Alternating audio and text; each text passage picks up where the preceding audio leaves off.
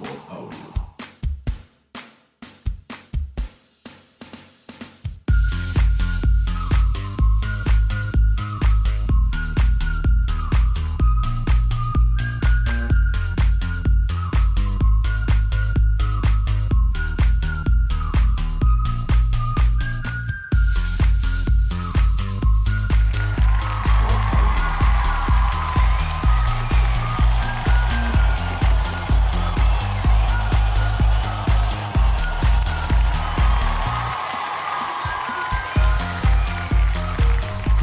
Sí, sí, amigos, sean bienvenidos a un capítulo nuevo aquí en LPMX.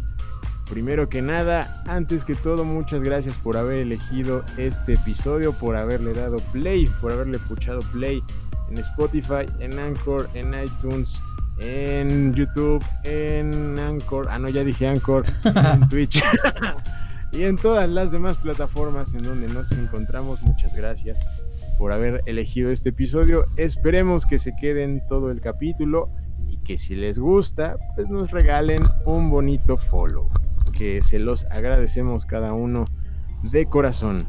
Eh, segundo, presentar al señor Charlie Hill, que siempre nos acompaña en un tema más. ¿Cómo estás, amigo? Bienvenido a este capítulo especial. Bienvenidos sean todos, ¿cómo está señor Alejandro Adel, fotógrafo profesional, locutor, productor, diseñador? No, hombre, este muchacho. Mm. Hasta vende tamales, creo. Eh, Sí, bienvenidos. bienvenidos. Portales, de hecho. Exactamente. Bienvenidos sean ustedes después de 15 días. Sí, creo que sí. 15 días o un poquito más por ahí. Porque pues, hubo eventos a los cuales había que asistir. Este, entonces, pues no se podía. No se podía. Porque también hay que divertirse, claro que sí. Oye, Claro que sí. pero bueno, creo que todos estamos bien. ¿Estás bien? ¿Ya saliste de tu enfermedad? ¿Ya te recuperaste? Ya, ya, ya, ya. Uh, ya. Estamos al 100. Eso. Y, y libramos EDC. Sí, señor. Sí, señor. Un aplauso para el señor, porque No nos pasó nada. Inmunes hasta la muerte. No, pues sí, pendejo, ni modo que te- después de que estés muerto estés inmune. Qué estúpido estás. bueno, este, sean todos bienvenidos. Como decía el señor Adel, eh, ya saben que pueden escucharnos en un montón de lugares: en YouTube, en Facebook, en Twitter, en Instagram, en Tinder, en Bumblebee, en este, ¿qué se llama el otro? Ah, Eh, My- no sé. MySpace, el LinkedIn, MySpace. este, Por Hi-Fi. todas partes. Por Entonces, todas partes nos encuentran. sí, señor, sí, señor. Y el día de hoy, la, porque la gente así lo pidió, así lo requirió, así lo solicitó.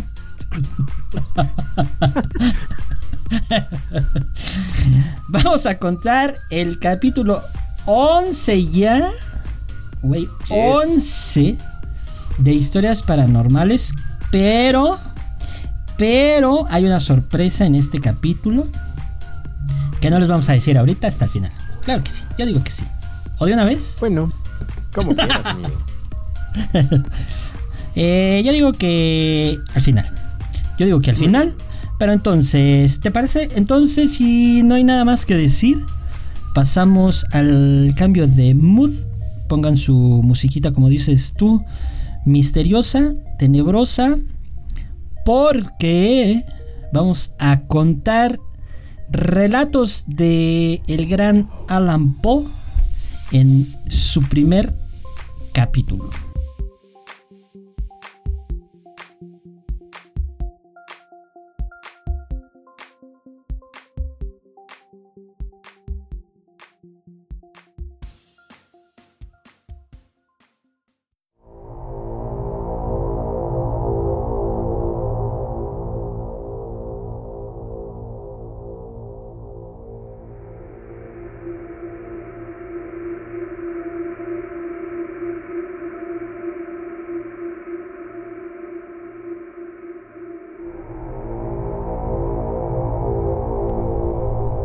Exactamente, amigo.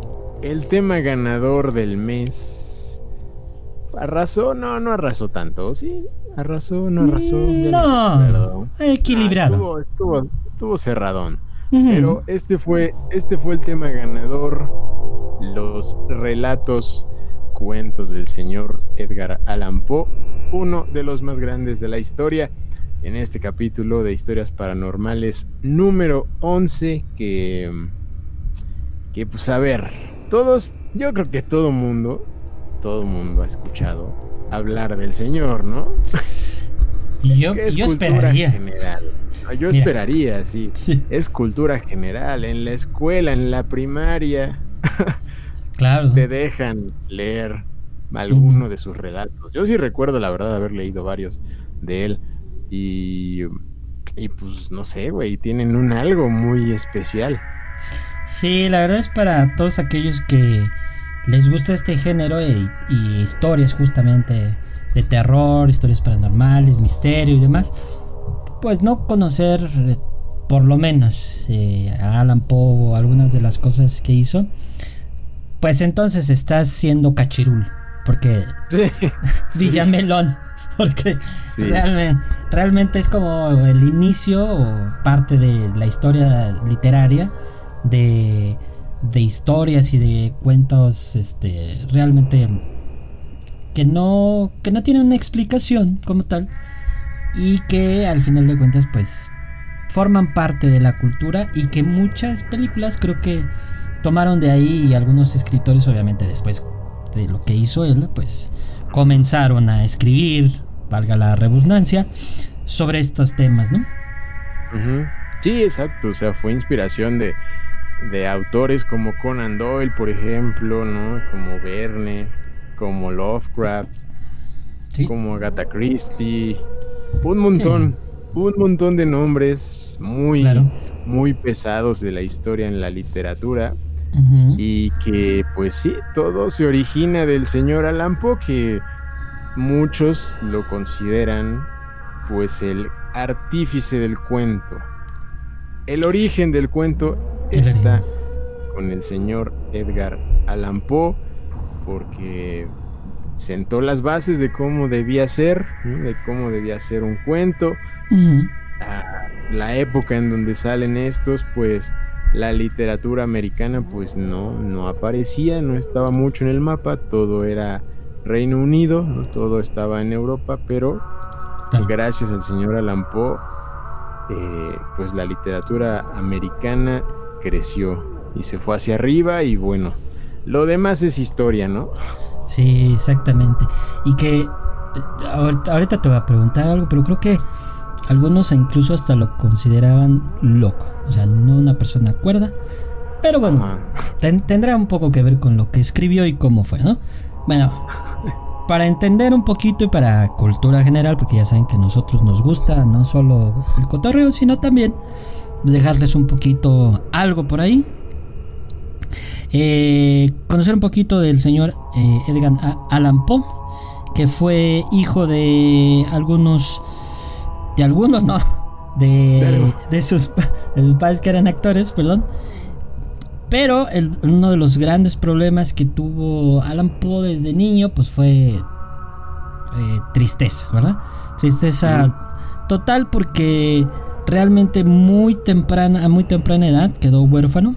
A los dos años pues perdió a sus padres y eh, empezó entonces a estar en, otras familias y en algunos momentos estuvo con John Allen, un hombre que era de, de negocios, que era una persona rica, educada este, y demás. Ya saben que en ese periodo pues había mucha gente de, de dinero. Eh, él, era de Inglaterra, pero estaba con una norteamericana, entonces ahí creció un poco, pero pues también no fue como la vida maravillosa, nunca tuvo como una vida maravillosa, la verdad es que por lo que escuchaba en, en, un video que nos pasó la producción, ¿verdad? Eh, pues fue complicado, fue complicada su vida y, y siempre desde niño pues no era como pues como un niño muy coherente ni muy tranquilo, ¿verdad? sí, siempre, siempre estuvo navegando en, en, su mente, Ajá. sueños y en su mente, ¿no? queriendo, eh, o sea, relacionando mucho temas de la muerte, ¿no? De la muerte y la vida. O sea, siempre, siempre estuvo presente desde muy niño, entonces, de alguna forma todo eso se ve reflejado en su obra, ¿no? Claro. Ya que creció, es porque así lo vivió desde niño. Por suerte no se convirtió en un asesino serial. Desafortunadamente. infancia, infancia complicada, pero esta vez esta lo, lo cambió por el arte. Sí. Eh, que aunque en su momento de juventud, donde intentó estudiar la universidad, pues fue medio rebeldón, este, medio libertino, le gustaba la buena vida, ¿verdad? Y que se dice, y que aquí es donde aguas, aguas, porque si beben pueden terminar mal.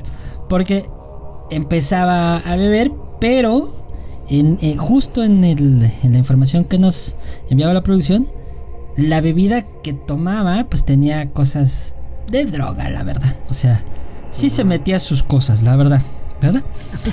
Entonces, eh, lo triste es que él empezó un poco con la idea de escribir poesía, pero le decían que de poeta no tenía nada. o sea, le decían, ¿sabes qué? Tus, este, tus poesías, pues la verdad es que no tienen sentido, este, pues como que no estás haciendo bien las cosas y la verdad es que no va, no va a pegar, ¿no?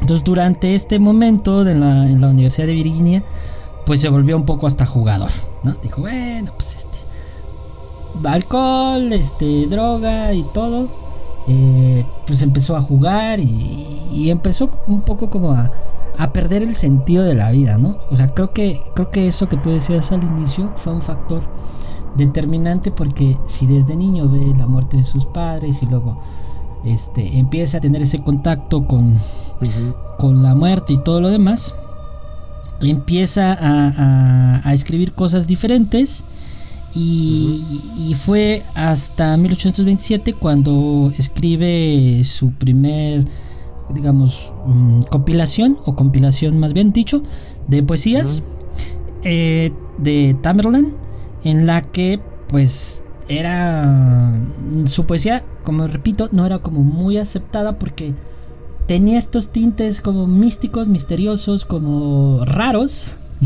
a los que no estaba acostumbrada la poesía, o sea, la poesía era amor, era este eh, cariño y sentido de pertenencia, estas cosas, y él no escribía de esa manera, siempre escribía como una cosa medio medio combinada con dolor, ¿no? Pero, pero dolor así bien obscurón. Este y creo que desde ahí empieza, ¿no? Sí, justamente. hablamos de 1827. sí, exactamente. Es una época muy, tradicional, cerrada, no sé. Y como que empezaban, no sé, que descubrieran que lo que decían sus poesías, ¿no? Y obviamente lo tacharon de loco, ¿no? De este güey que se fuma, qué pedo. Claro. Está muy raro, ¿no? Y, pero bueno, al final pues eh, anduvo de aquí para allá y hasta que empieza por fin ya como a, a, crear más, más obras. Sí, porque estuvo en un momento este, en la Academia Militar, lo sacan y demás, pero fue ya cuando llega a uno de los de escritor, a uno a un periódico.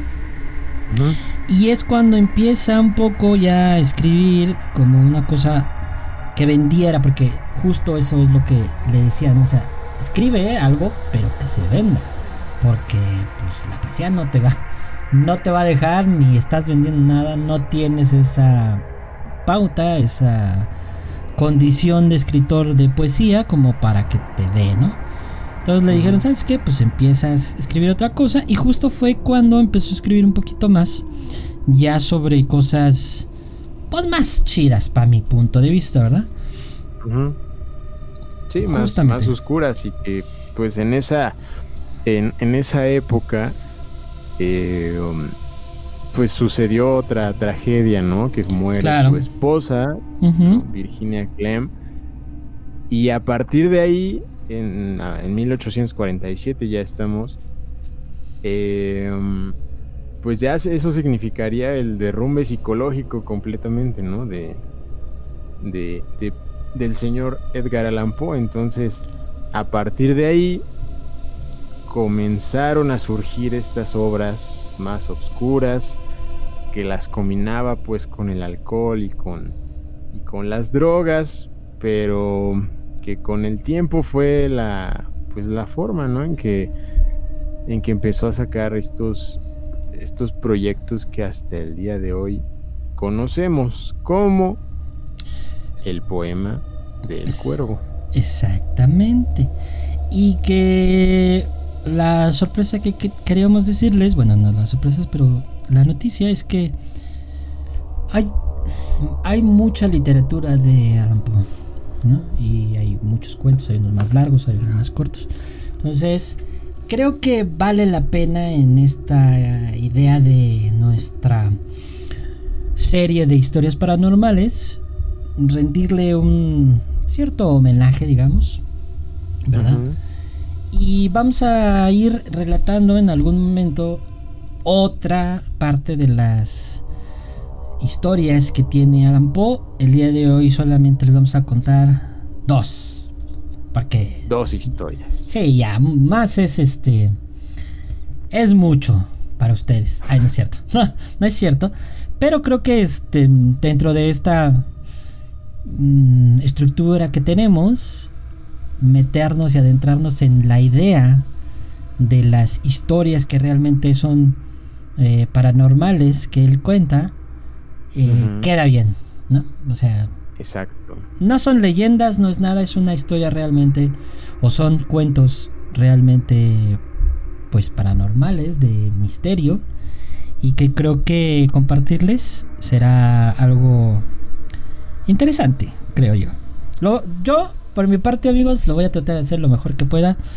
Este, el señor Adel es mejor en esto, pero aquí estamos. no, hombre, no, hombre. Adelante, amigo. Claro que sí. El poema del cuervo. Y dice así.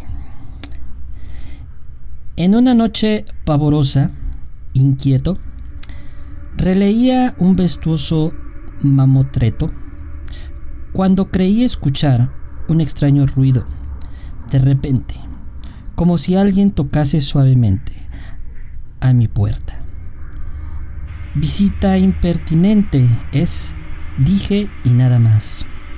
Ah, me acuerdo muy bien, era en invierno, e impaciente medía el tiempo eterno, cansado de buscar en los libros la calma bienhechora al dolor de mi muerta Leonora, que habita con los ángeles ahora, para siempre jamás.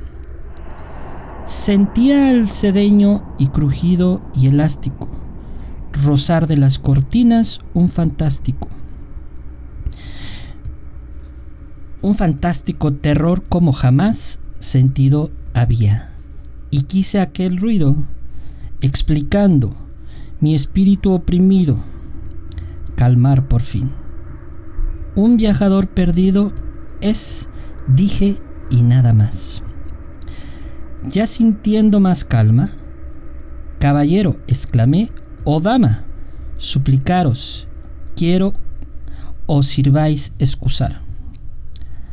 Mas mi atención no estaba bien despierta y fue vuestra llamada tan incierta Abrí entonces de par en par la puerta, tinieblas nada más.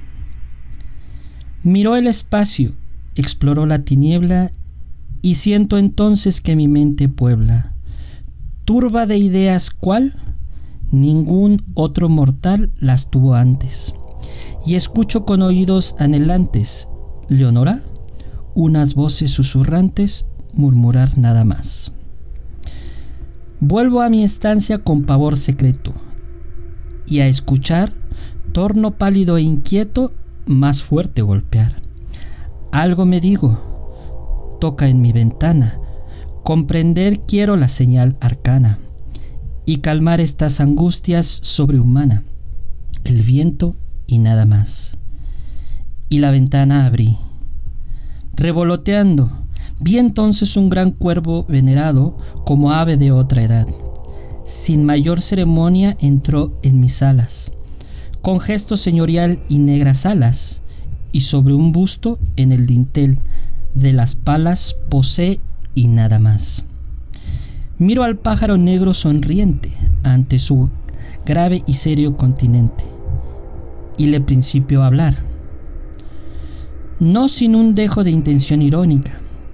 Oh cuervo, oh venerable ave anacrónica, ¿cuál es tu nombre en la religión plutónica? Dijo el cuervo, jamás. En este caso, el par grotesco y raro, maravillame al escuchar tan claro tal nombre pronunciar. Y debo confesar que sentí susto, pues antes nadie, creo, tuvo el gusto de un cuervo ver posado sobre un busto, con tal nombre jamás. Cual si hubiere vestido en, en ese acento, el alma cayó el ave y ni un momento las plumas movió ya. Otros de mí han huido y se me alcanzan, que él partirá mañana sin tardanza.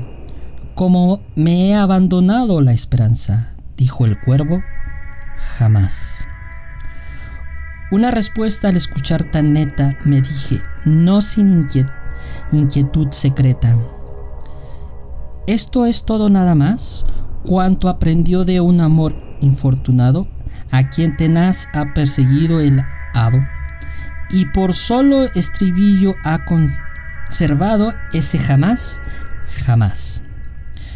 Rodé mi asiento hasta quedar enfrente de la puerta del busto y del vidente. Cuervo, y entonces ya reclinado en la blanda sendería, en ensueños fantásticos me hundía, pensando siempre que decir querría aquel jamás, jamás.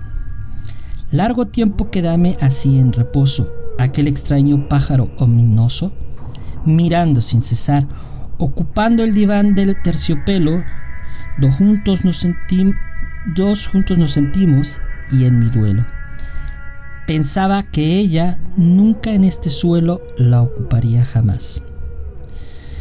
Entonces preciosame el aire denso, con el aroma de quemado incienso de un invisible altar y escucho voces repetir fervientes. Olvida a Leonor, bebe el Nepentes, bebe el olvido en sus letales fuentes, dijo el cuervo, jamás.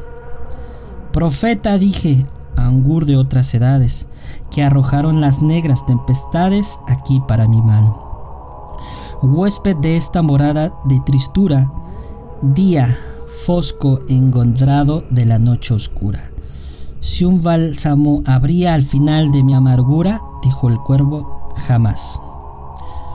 Profeta dije, oh diablo, infausto cuervo, por Dios, por mí, por mi dolor acervo, por tu poder fatal, dime si alguna vez a Leonora volveré a ver en la eterna aurora, donde feliz con los querubines mora, dijo el cuervo, jamás.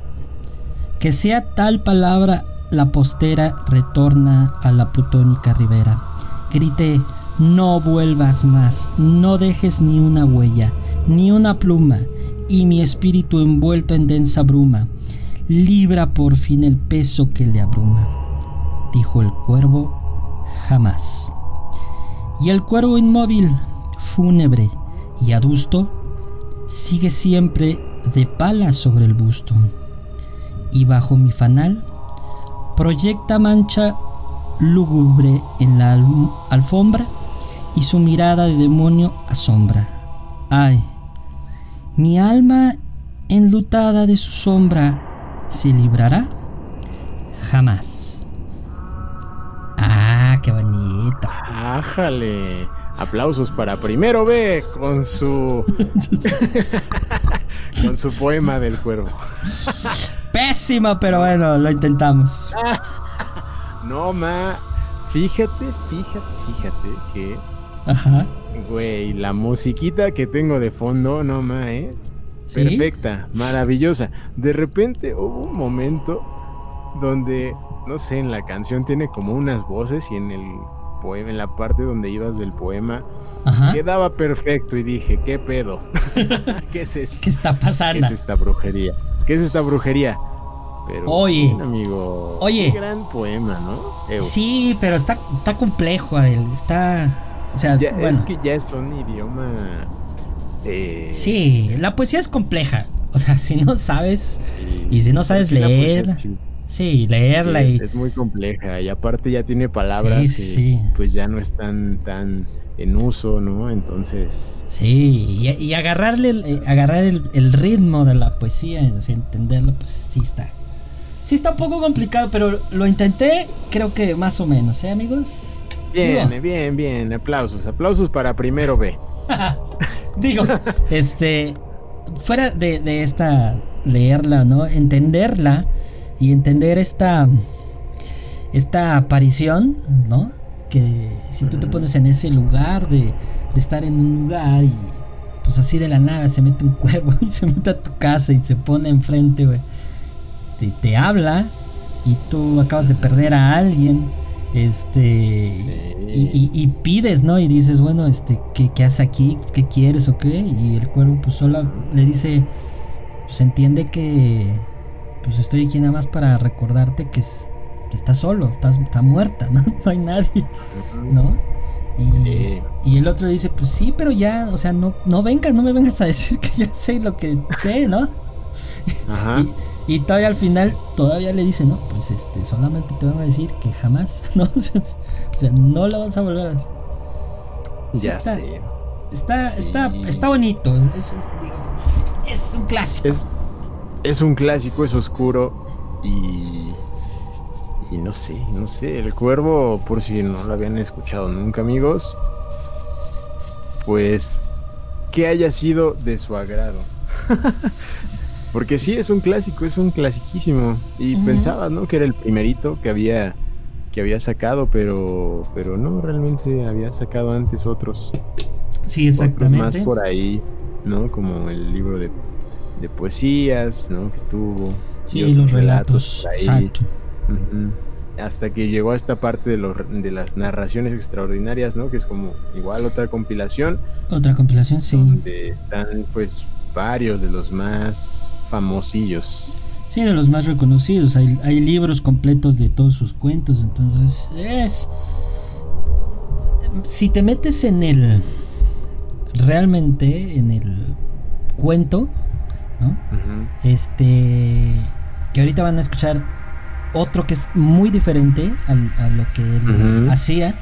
Este, la estructura, la estructura literaria, no es que nosotros seamos literatos, ni mucho menos, pero la estructura es completamente diferente, ¿no? Eh, eh, él empezó justo haciendo este tipo de poesías, poesías como narrativas, pero tuvo que cambiar y, empezó a hacer algo más narrativo que justamente te, transmite a lo mejor un poco más. Digo, habrá quien le guste más la poesía y habrá quien le guste más este tipo de narrativo que el señor lo va a hacer este extraordinariamente con, el, grupo de primero C. Eh, el, turno del, del, grupo de primero C que este vamos a escuchar el, el relato que a mí, a mí en particular es uno de mis favoritos del, del, gato Nemo. Adelante, por favor. Primero, primero sí, por favor. perdón, perdón, perdón, amigo. El gato negro. Sí. Y dice así. Ni espero ni quiero que se dé crédito a la historia más extraordinaria y sin embargo más familiar que voy a referir. Tratándose de un caso en el que mis sentidos se niegan a aceptar su propio testimonio, yo habría de estar realmente loco si así lo creyera.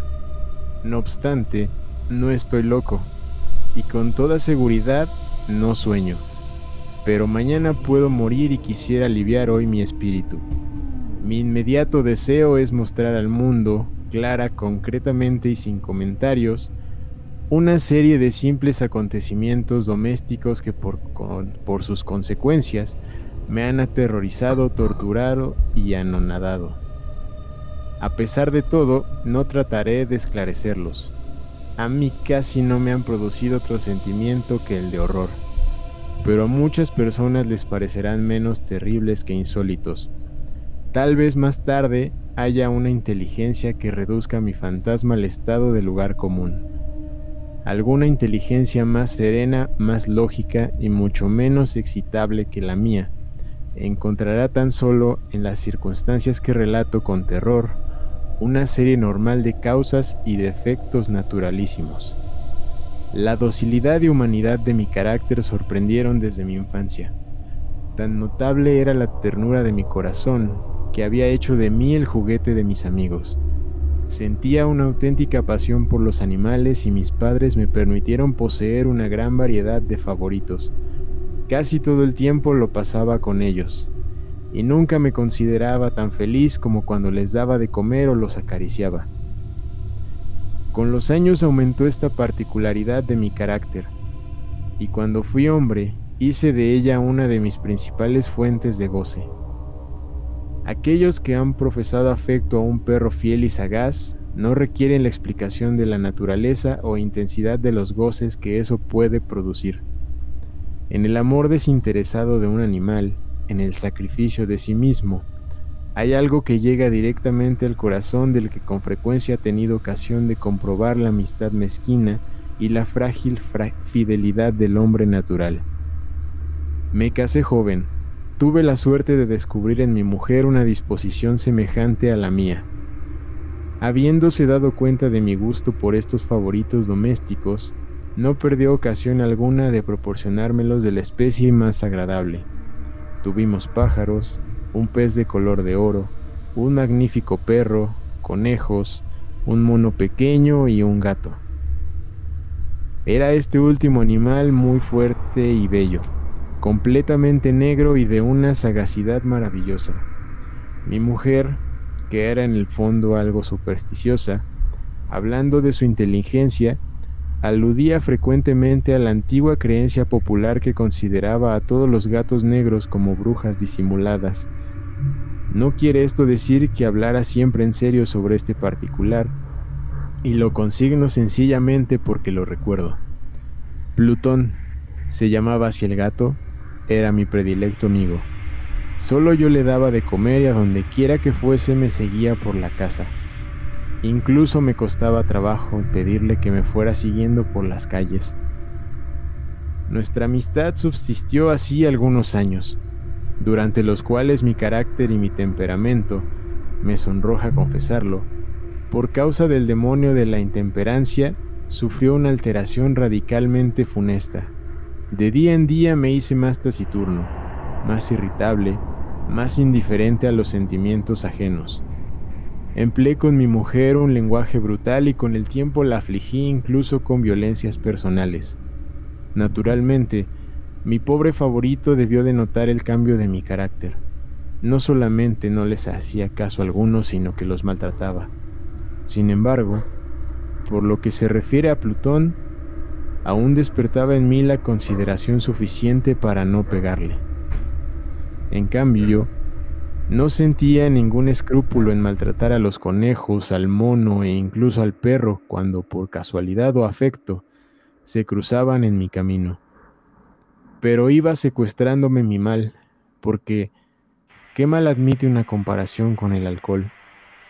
Andando el tiempo, el mismo Plutón que envejecía y naturalmente se hacía un poco huraño, comenzó a conocer los efectos de mi perverso carácter.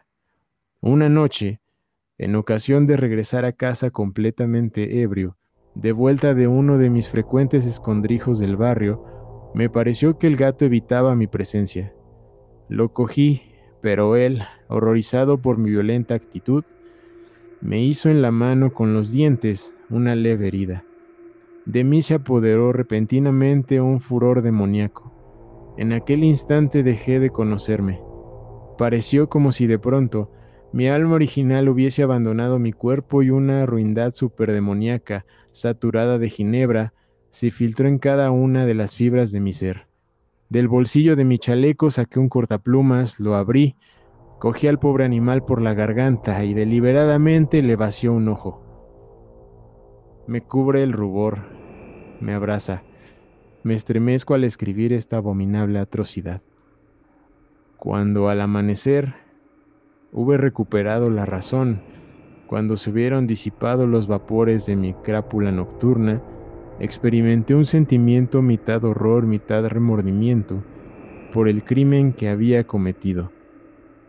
Pero todo lo más era un débil y equívoco sentimiento, y el alma no sufrió sus acometidas. Volví a sumirme en los excesos y no tardé en ahogar en el vino todo el recuerdo de mi acción. Curó entre tanto el gato lentamente. La órbita del ojo perdido presentaba, es cierto, un aspecto espantoso, pero después con el tiempo no pareció que se daba cuenta de ello. Según su costumbre, iba y venía por la casa, pero, como debí suponerlo, en cuanto veía que me aproximaba a él huía aterrorizado.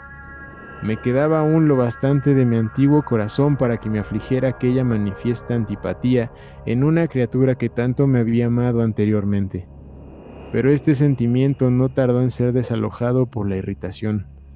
Como para mi caída final e irrevocable, brotó entonces el espíritu de perversidad, espíritu del que la filosofía no se cuida ni poco ni mucho. No obstante, tan seguro como que existe mi alma, Creo que la perversidad es uno de los primitivos impulsos del corazón humano, una de esas indivisibles primeras facultades o sentimientos que dirigen el carácter del hombre. ¿Quién no se ha sorprendido numerosas veces cometiendo una acción necia o vil, por la única razón de que sabía que no debía cometerla?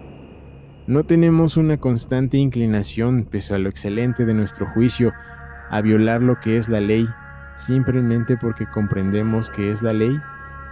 Digo que este espíritu de perversidad hubo de producir mi ruina completa. El vivo e insondable deseo del alma de atormentarse a sí misma, de violentar su propia naturaleza, de hacer el, mar, el mal por amor al mal, me impulsaba a continuar y últimamente a llevar a efecto el suplicio que había infligido al inofensivo animal. Una mañana, a sangre fría, ceñí un nudo corredizo en torno a su cuello y lo ahorqué de la rama de un árbol. Lo ahorqué con mis ojos llenos de lágrimas, con el corazón desbordante del más amargo remordimiento. Lo ahorqué porque sabía que él había amado y porque reconocía que no me había dado motivo alguno para encolerizarme con él. Lo ahorqué porque sabía que al hacerlo cometía un pecado, un pecado mortal que comprometía mi alma inmortal, hasta el punto de colocarla, si esto fuera posible, lejos incluso de la misericordia infinita del muy terrible y misericordioso Dios. En la noche siguiente al día en que fue cometida una acción tan cruel, me despertó el sueño del grito de fuego. Ardían las cortinas de mi lecho. La casa era una gran hoguera.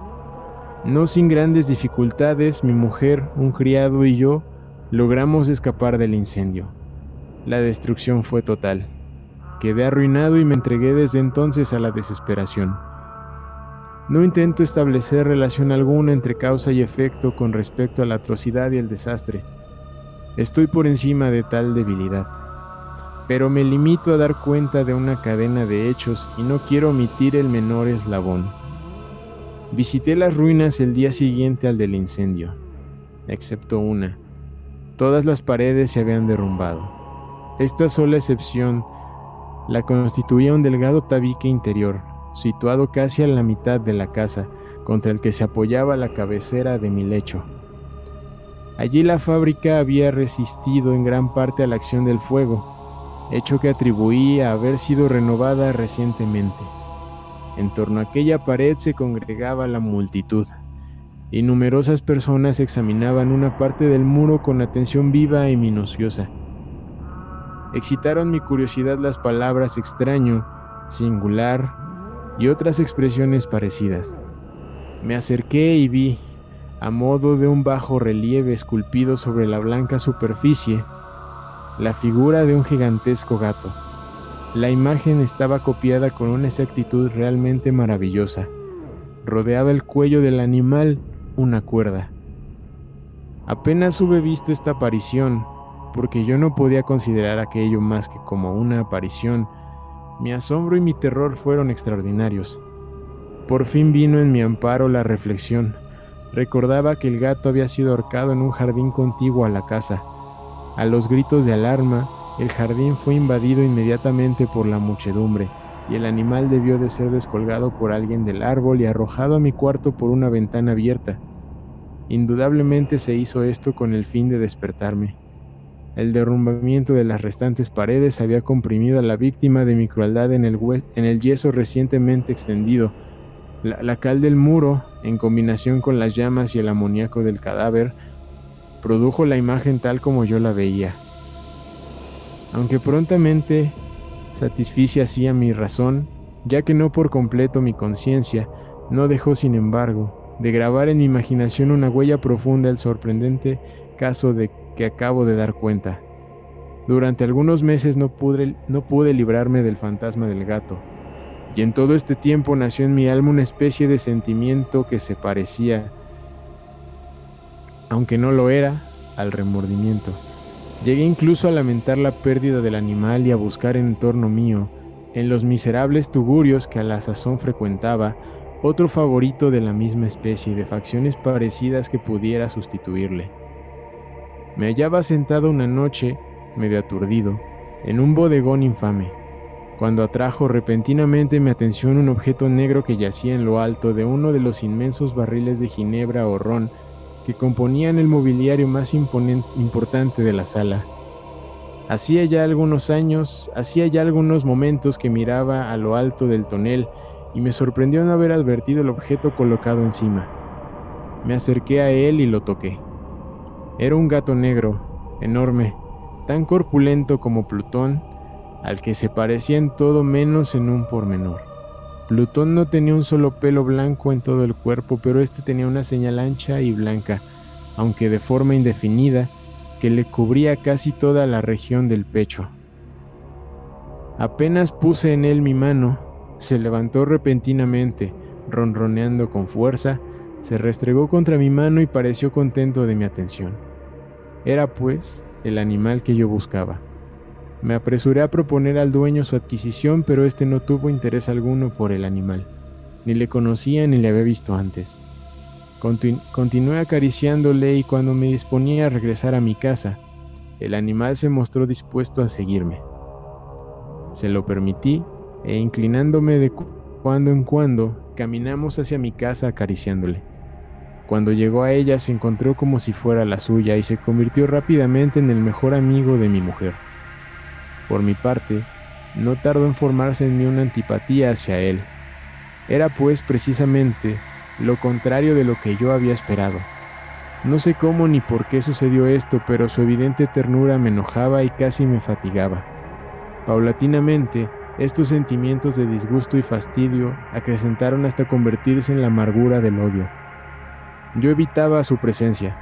Una especie de vergüenza y el recuerdo de mi primera crueldad me impidieron que lo maltratara. Durante algunas semanas me abstuve de pegarle o de tratarle con violencia.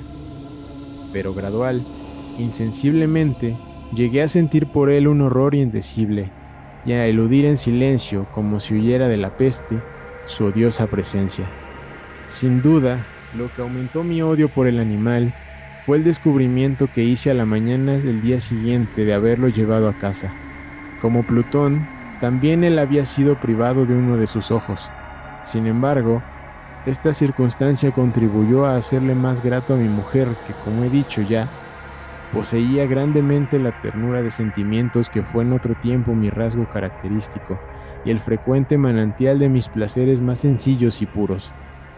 Sin embargo, el cariño que el gato me demostraba parecía crecer en razón directa de mi odio hacia él. Con una tenacidad imposible de hacer comprender al lector, seguía constantemente mis pasos. En cuanto me sentaba, se acurrucaba bajo mi silla o saltaba sobre, sobre mis rodillas, cubriéndome con sus caricias espantosas. Si me levantaba para andar, se metía entre mis piernas y casi me derribaba, o bien, clavando sus largas y agudas garras en mi ropa, trepaba por ellas hasta mi pecho. En esos instantes, aun cuando hubiera querido matarle de un golpe, me lo impedía en parte el recuerdo de mi primer crimen, pero sobre todo, me apresuro a confesarlo, el verdadero terror del animal. Este terror no era positivamente el de un mal físico y no obstante, me sería muy difícil definirlo de otro modo. Casi me avergüenza confesarlo. Aún en esta celda de malhechor, casi me avergüenza confesar que el horror y el pánico que me inspiraba el animal se habían acrecentado a causa de una de las fantasías más perfectas que es imposible imaginar. Mi mujer, no pocas veces, había llamado mi atención con respecto al carácter de la mancha blanca de que he hablado y que constituía la única diferencia perceptible entre el animal extraño y aquel que había matado yo. Recordará sin duda el lector que esta señal, aunque grande, tuvo primitivamente una forma indefinida, pero lenta, gradualmente, por fases imperceptibles y que mi razón se esforzó durante largo tiempo en considerar como imaginaria, había concluido adquiriendo una nitidez rigurosa de contornos. En ese momento era la imagen de un objeto que me hace temblar nombrarlo. Era sobre todo lo que me hacía mirarle como un monstruo de horror y repugnancia y lo que, si me hubiera atrevido, me hubiese impulsado a librarme de él. Era ahora, digo, la imagen de una cosa abominable y siniestra, la imagen de la horca, Oh lúgubre, lúgubre y terrible máquina, máquina de espanto y crimen, de muerte y agonía. Yo era entonces en verdad un miserable, más allá de la miseria posible de la humanidad. Una bestia bruta cuyo hermano fue aniquilado por mí con desprecio. Una bestia bruta engendrada, engendraba en mí, en mí, hombre formado a imagen del Altísimo, tan grande e intolerable infortunio, ni de día ni de noche conocía yo la paz del descanso, ni un solo instante durante el día me dejaba el animal, y de noche a cada momento, cuando salía de mis sueños lleno de indefinible angustia, era tan solo para sentir el aliento tibio de la cosa sobre mi rostro, y su enorme peso, encarnación de una pesadilla que yo no podía separar de mí, y que parecía eternamente posada en mi corazón. Bajo tales tormentos sucumbió lo poco que había de bueno en mí. Infames pensamientos se convirtieron en mis íntimos, los más sombríos, los más infames de todos los pensamientos. La tristeza de mi humor de costumbre se acrecentó hasta hacerme aborrecer a todas las cosas y a la humanidad entera. Mi mujer, sin embargo, no se quejaba nunca. Era mi paño de lágrimas de siempre la más paciente víctima de las repentinas, frecuentes e indomables expansiones de una furia a la que ciegamente me abandoné desde entonces. Para un quehacer doméstico, me acompañó un día al sótano de un viejo edificio en el que nos obligara a vivir nuestra pobreza. Por los agudos peldaños la escalera me seguía el gato, y habiéndome hecho tropezar de cabeza, me exasperó hasta la locura Apoderándome de un hacha y olvidando en mi furor el espanto pueril que había detenido hasta entonces mi mano, dirigí un golpe al animal, que hubiera sido mortal si le hubiese alcanzado como quería, pero la mano de mi mujer detuvo el golpe. Una rabia más que diabólica me produjo esa intervención. Liberé mi brazo del obstáculo que lo detenía y le hundí a ella el hacha en el cráneo. Mi mujer cayó muerta instantáneamente sin exhalar siquiera un gemido. Realizado el horrible asesinato, inmediata y resueltamente procuré esconder el cuerpo. Me di cuenta de que no podía hacerlo desaparecer de la casa, ni de día ni de noche, sin correr el riesgo de que se enteraran los vecinos. Asaltaron mi mente varios proyectos. Pensé por un instante en fragmentar el cadáver y arrojar al suelo los pedazos. Resolví después cavar una fosa en el piso de la cueva. Luego pensé arrojarlo al pozo del jardín. Cambié la idea y decidí embalarlo en un cajón, como una mercancía, en la forma de costumbre, y encargar a un mandadero que se lo llevase de casa. Pero por último, me detuve ante un proyecto que consideré el más factible. Me decidí a emparedarlo en el sótano, como se dice que hacían en la Edad Media los monjes con sus víctimas. La cueva parecía estar construida a propósito para semejante proyecto. Los muros no estaban levantados con el cuidado de costumbre y no hacía mucho tiempo habían sido cubiertos en toda su extensión por una capa de, de yeso que no dejó endurecer la humedad. Por otra parte, había un saliente en uno de los muros, producido por una chimenea artificial o especie de hogar, que quedó luego tapado y dispuesto de la misma forma que el resto del sótano. No dudé que me sería fácil quitar los ladrillos de aquel sitio, colocar el cadáver y, em-, emparedarlo del mismo modo, de forma que ninguna mirada pudiese descubrir nada sospechoso. No me engañó mi cálculo. Ayudado por una palanca, separé sin dificultad los ladrillos y habiendo luego aplicado cuidadosamente el cuerpo contra la pared interior, lo sostuve en esta postura hasta poder restablecer sin gran esfuerzo toda la fábrica a su estado primitivo. Con todas las precauciones imaginables, me procuré una argamasa de cal y arena, Preparé una capa que no podía distinguirse de la primitiva y cubrí escrupulosamente con ella el nuevo tabique. Cuando terminé, vi que todo había resultado perfecto. La pared no presentaba la más leve señal de arreglo. Con el mayor cuidado barrí el suelo y recogí los escombros. Miré triunfalmente en torno mío y me dije, por lo menos aquí, mi trabajo no ha sido infructuoso. Mi primera idea entonces fue buscar al animal que había sido el causante de tan, tremenda desgracia porque al fin había resuelto matarlo. Si en aquel momento hubiera podido encontrarle, nada hubiese evitado su destino, pero parecía que el artificioso animal, ante la violencia de mi cólera, habíase alarmado y procuraba no presentarse ante mí, desafiando mi mal humor. Imposible describir o imaginar la intensa, la apacible sensación de alivio que trajo a mi corazón la ausencia de la detestable criatura.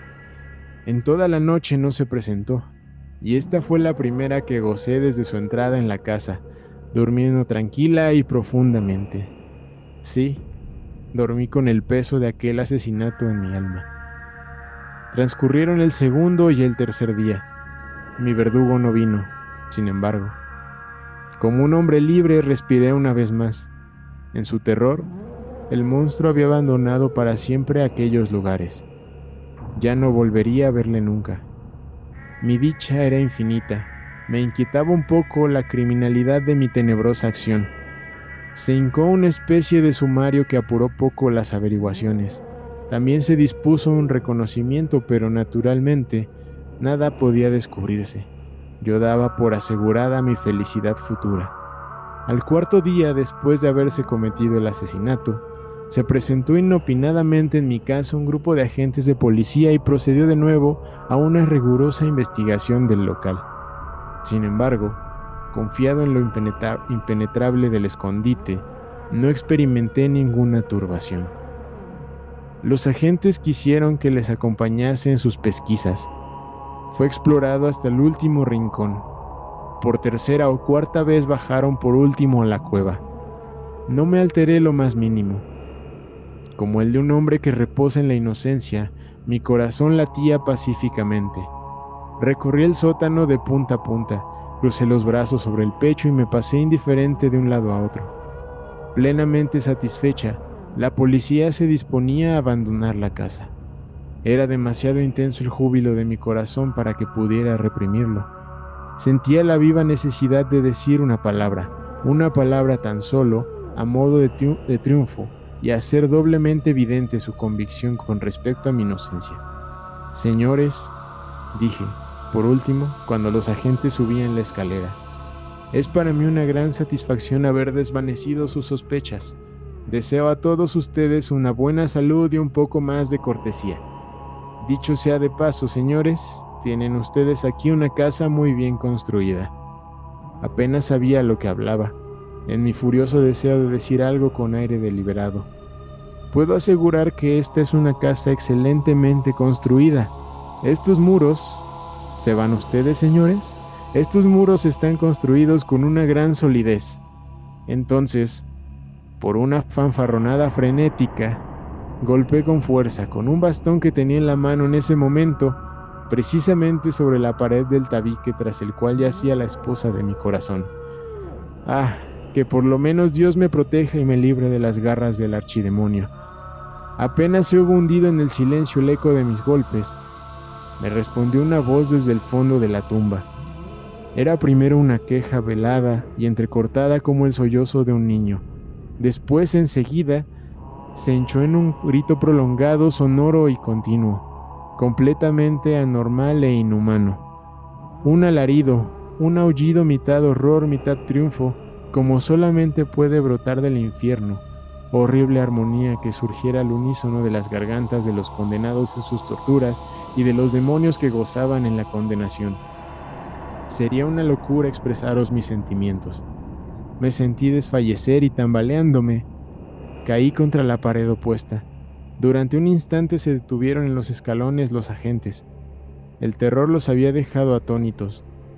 Un momento después, doce brazos robustos atacaron la pared, que cayó a tierra de un golpe. El cadáver, muy desfigurado y ya cubierto de sangre coagulada, apareció, rígido, a los ojos de los circunstantes.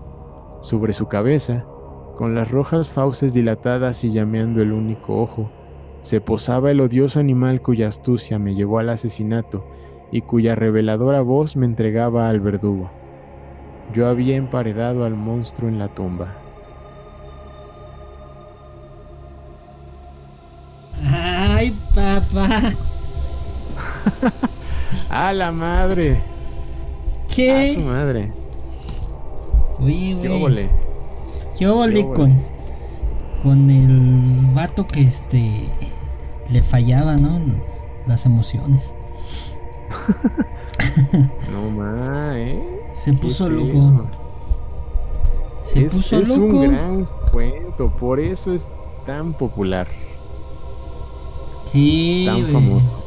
¿Cómo no? ¿Cómo no? Es que. Es que fíjate. Desde que inicia el. el, eh, el relato. Te, te lleva hacia. Pensar. ¿Verdad? Que algo. Algo hay dentro de él que no es normal. ¿no? O sea, desde que empieza a contar que, que, que tiene estos cambios repentinos de, de ira, ¿no? Y, hay, y hay muchas versiones de, de la, digamos, traducción, o de, ¿cómo se podría decir? Del... Teoría, más bien, ¿no? Del que, pa- que pasó. ¿no? Y una de ellas mm, dice que justamente ese gato era el demonio. Sí. Entonces, él buscaba realmente hacerlo, cometer eso desde el principio, ¿verdad? Y termina pues por entregarlo. Es una de las teorías. Sí, sí, güey. Es, es muy, muy, muy bueno, güey. Te, te va llevando de la manita y al final, yo. Creo que el, el momento así, este, que cambia el rumbo es cuando eh, quiere, quiere asesinar al otro gato y le tiene la mano a la mujer y toma, le pone el hachazo a la mitad. Pero a la mitad así. ¡Pum! No, no, no, no, no. O sea, si te lo vas imaginando y vas acompañando. Sí, sí, como, como dijiste an- antes de que, de que empezara, eh, pues si te, si te metes de verdad en, el- en la historia, en el cuento, sí te vas, ¿eh? Yo sí me fui.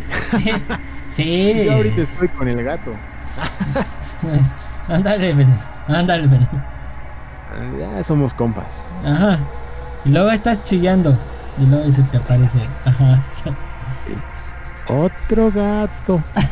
sí, Sí, güey. Híjole, Ay, no. Híjole, señora Lampó. Este. Es que fíjate. Para, para 1800. eh, escribir ese tipo de situaciones, pues no...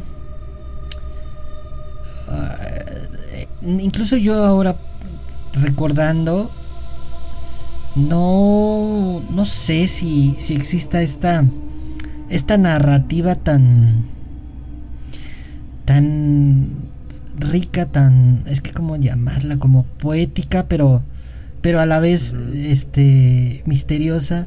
O sea, no es solo terror por terror, ¿no? No es solo misterio por misterio, no solo es, ay, el diablo y, ay, el demonio y, ay, chamuco, ¿no?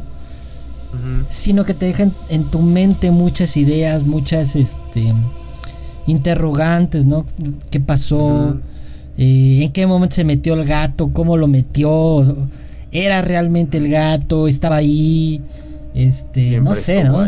Siempre estuvo ahí, ajá, o sea, tiene muchas, muchas cosas que, que la verdad es que, pues sí, es, es, de, los, de los favoritos para mí, ¿no? Para, para mí. No sé si para la demás gente. Sí, totalmente. Y, y, pues como te decía al principio, seguramente en la secundaria, en la primaria, en algún punto nos dejaron leer alguno. Yo, yo recuerdo de que digo, no lo vamos a contar hoy, lo contaremos en una próxima. El de la casa Usher, ¿no? El de la casa Usher, sí. O sea, Relatazo. O sea, hay cuentos cortos y unos más larguitos que, bueno, esos. A lo mejor los dividimos, Sí, pero, pero sí, eh, sí están, están muy, muy buenos. O sea, te meten cañón en, en la historia, en lo que te cuentan. Sí, sí, sí. Digo, algunos se podrán narrar, como intentamos ahorita algunos se pueden comentar y platicar, ¿no? Como lo hemos hecho de otras historias y, contar la historia como tal. No, pero creo que creo que vale la pena este escuchar a este grande, grande, grande de cuentos y que ya, ya, ya había competido, pero no había ganado. Pero ya ganó. Exacto, ya. Se quedó cerca, se quedó cerca esa vez. Pero mm, Ahora fue indiscutible ganador del primer lugar del el mes. Bueno, pues, eh, ¿te parece entonces si hacemos el cambio de mood y terminamos em, estas dos historias del señor Edgar Allan Poe? Me parece, me parece, vámonos.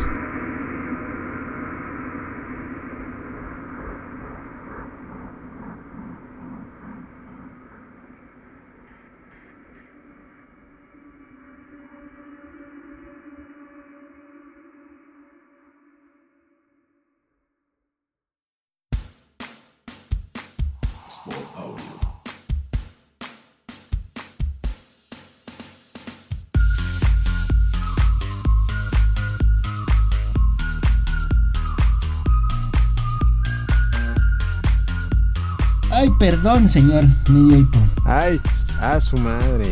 Ya también deja cambio de mood porque ya me siento tenso. no se te va a aparecer un gato, güey, un cuervo. No, no digas, no digas. Gato, cuervo, cualquiera de las dos cosas. ahorita no es buena idea que se les aparezca. Satanás se llamaba, ¿no? el, de, el de la bruja del 71. Ah, sí. Otro gato. Así, güey, se va a escuchar. Otro cuervo. No, este. no, güey. Otro hachazo. sí. Otro hachazo. Oye, pero este. No mames, o sea. Aguas con la gente que se enoja, no vaya a ser que se les den un hachazo. no digas, no y, digas, y, y un tip, amigo, este, si matas a alguien, no golpes donde lo enterraste. Güey, por favor. no empieces a alardear. Así, ajá. Porque pueden ocurrir tragedias, ¿no? Es que también se pasa. En las celda. Desde ahí contar tu historia. Sí, este tipo de. Este es como una serie dentro de la serie que. Pues, a ver qué tal, ¿no? Sí. A ver qué tal si vuelve a, a llegar eh, al primer lugar, pues habrá un segundo capítulo. Habrá una segunda parte. Exacto, de igual, contándoles otros dos cuentitos cortos de, del señor Alan Poe. Yes. pues, ¿por qué no? Porque no, quedan aquí dentro de los temas de historias paranormales. Es una leyenda, entonces tendría que estar. Eh, también está este de, del barco. Este. Es que no me acuerdo cómo se llama. Ah, creo que sí, sí. que son este. El del mensaje, ¿no? ¿Es el de la botella? No. No, no, no. Es el, ese es otro, ese es de los viejillos. El de los viejitos. Pero es, no, el que es como de un barco que hay eh, cadáveres. E, ese, ese, también está. Mm, ah, bueno, hay, hay, hay, algunos, hay algunos por ahí que, que valen la pena, ¿no? Este de los. El de los Husher también. Ese también. Entonces, bueno, vamos a, a ver, ya veremos. Tendrán que competir, igual que lo hemos hecho con otras series y con otros temas. Entonces tampoco es de que, ay, pues ahora vamos a hablar de... Siempre de Alan Poe. No, la verdad es que no. Ya, ya irán saliendo, ¿no? Así es, señora Adel. Pues entonces vamos terminando este podcast, ¿le parece? Me, parece, perfecto, me parece En este sábado 5 de marzo, al, siendo las 10 para las 8, señor. Entonces, me despido, se despide, ¿qué, hacemos? Usted diga. Eh, pues me despido si quieres. Órale, dale. Entonces, muchísimas gracias a todos por acompañarnos. Les agradecemos el tiempo ofrecido. Gracias, amigo, por acompañarnos. Eh, ya darán ahorita los mensajes correspondientes de agradecimiento de las 200 personas que estuvieron con nosotros, pero sin antes, sin antes recordarles que nos pueden escuchar en Spotify o en Anchor o en iTunes si les gusta solamente escuchar y con musiquita este programa. Y si no, bueno, si te quieres escuchar toda la plática, toda la grabación, pues te puedes ir a YouTube y ahí seguirnos que eh, tenemos muchos seguidores ya, eh, han crecido, hay reproducciones, hay un episodio que lleva más de 15 mil reproducciones, así es en serio, esto sí no es broma, más de 15 mil reproducciones, entonces este, los, los invitamos a que nos sigan ahí también en Facebook, en Twitter, en Instagram, ¿no? Y. Sí. Pues vámonos entonces. Muchísimas gracias, amigo. Eh, por un por un tema más aquí en el Gracias a ti, amigo. Gracias a ti por un tema más. Un tema escabroso, interesante y clásico el que tuvimos el día de hoy. Muchas gracias a Tania y a Omar que ahí estuvieron comentando. Yo vi más gente como siempre, pero si no escriben no hay saludo ni modo. Y yo sé, todo mundo muere por ser mencionado por mí. Claro que sí. Entonces, cuídense mucho, nos escuchamos la siguiente semana. No olviden vacunarse, no olviden su cubrebocas si llegan a salir. Para que pronto nos podamos ir a bailar. Todos juntos y haya beso de 10. Adiós.